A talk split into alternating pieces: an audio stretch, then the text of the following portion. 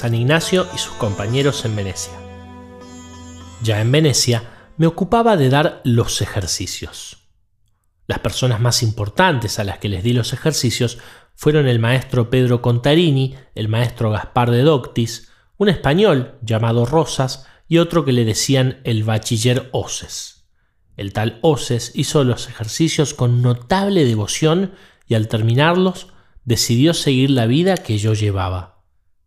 A partir de 1537 llegaron a Venecia mis nueve compañeros y ahí se dividieron para servir a distintos hospitales.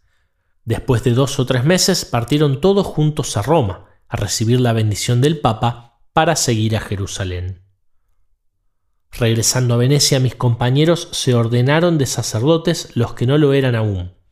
Se ordenaron a título de pobreza haciendo votos de castidad y pobreza.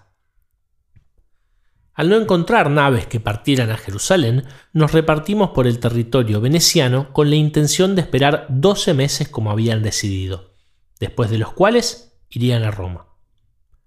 Me tocó con Fabro y Laínez ir a Vicencia, donde nos alojamos en una casa muy arruinada.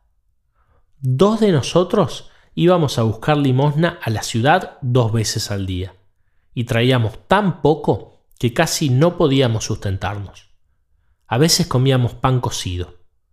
De este modo pasamos 40 días ocupados solo en la oración. Durante este tiempo en Vicencia recibí muchas visiones espirituales y especialmente cuando empecé a prepararme para el sacerdocio en Vicencia y cuando me preparaba para dar misa. Estando en Vicencia me enteré que uno de los compañeros que se encontraba en Bassano estaba enfermo y a punto de morir me puse en camino. En ese viaje Dios me dio la certeza que aquel compañero no moriría de esa enfermedad. Y llegando a Bassano, el enfermo se sanó pronto y regresamos a Vicencia. Terminado el año, fuimos a Roma en grupos de tres o cuatro. Yo fui con Fabro y la Inés. En ese viaje me visitó Dios de una manera muy especial. Había decidido estar un año sin decir misa después de mi ordenación sacerdotal, preparándome y rogando a Nuestra Señora que quisiera ponerme con su Hijo.